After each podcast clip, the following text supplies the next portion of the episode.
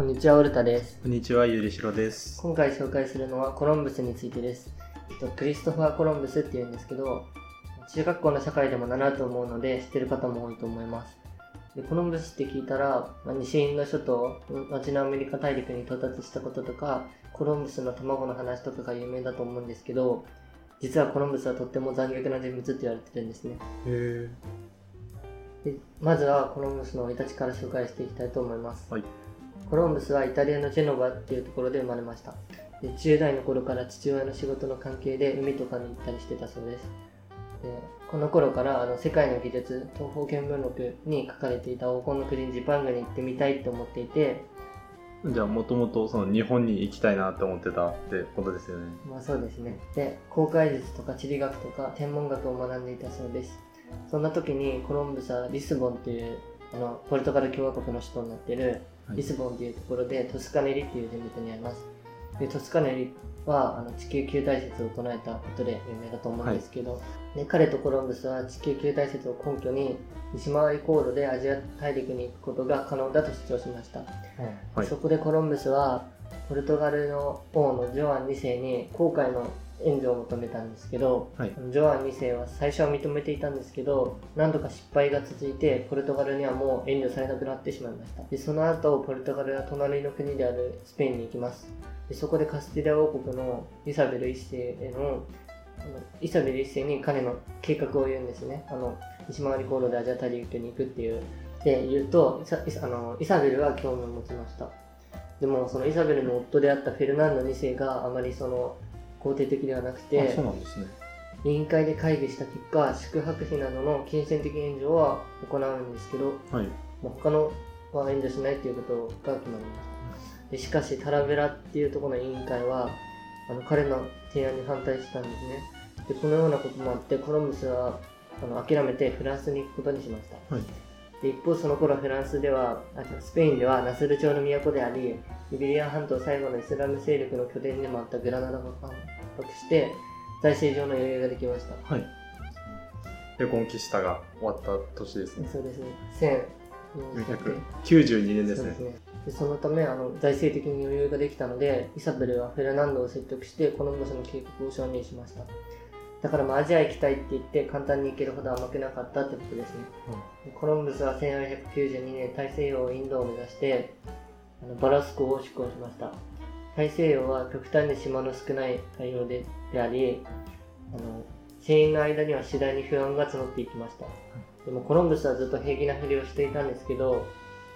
実際計算していたよりも長い航海となっていたことに不安を感じるようになったんですね、はい。でも結果新大陸を発見してサンサルバドル島と名付けました。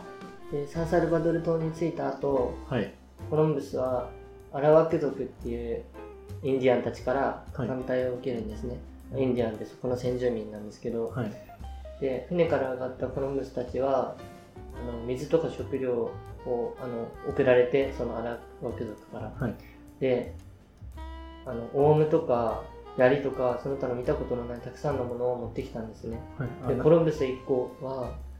あの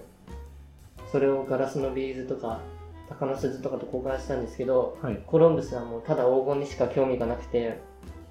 であとこう書き残してるんですね私がインドに到着するとすぐに私が見つけた島の最初の島で彼らの原住民アラワク族インディアンたちに私に差し出さなければならないものがこのシダ時代の中にあるのかどうかを押し込むために私は力づけで原住民の何人かを連行したって言ってるんですよ、だからもうなんか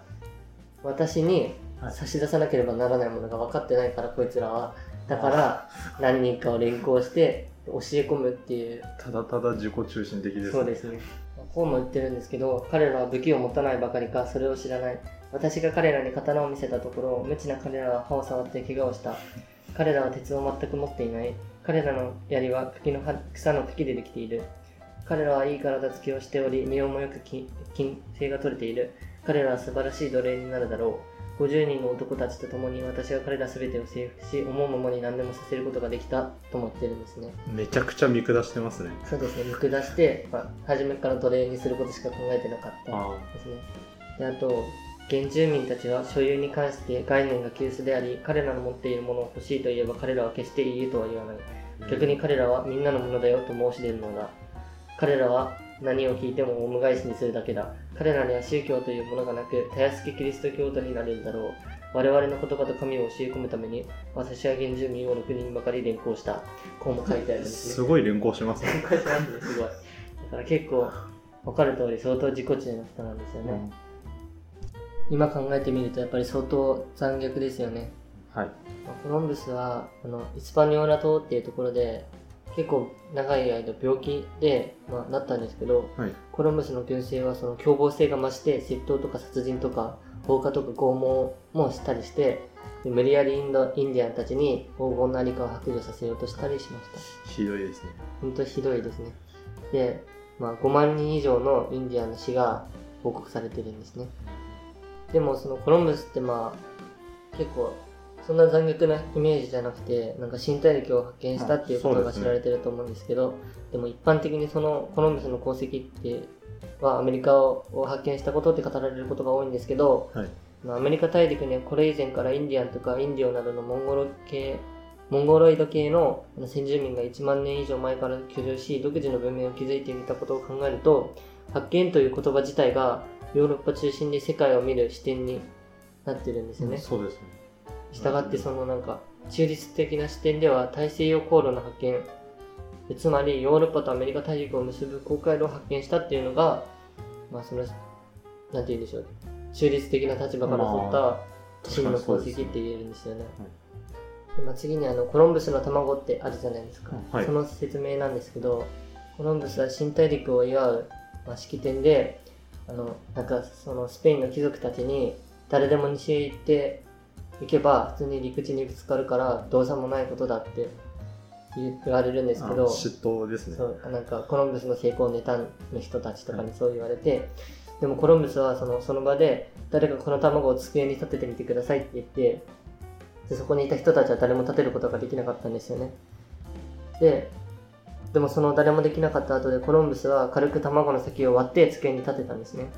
でその貴族たちからはそんな方法なら誰でもできるって言われちゃうんですけど、はい。でもコロンブスは人のした後では造作もないことだって言い返すんですねあだからあ。これがコロンブス卵の逸話であって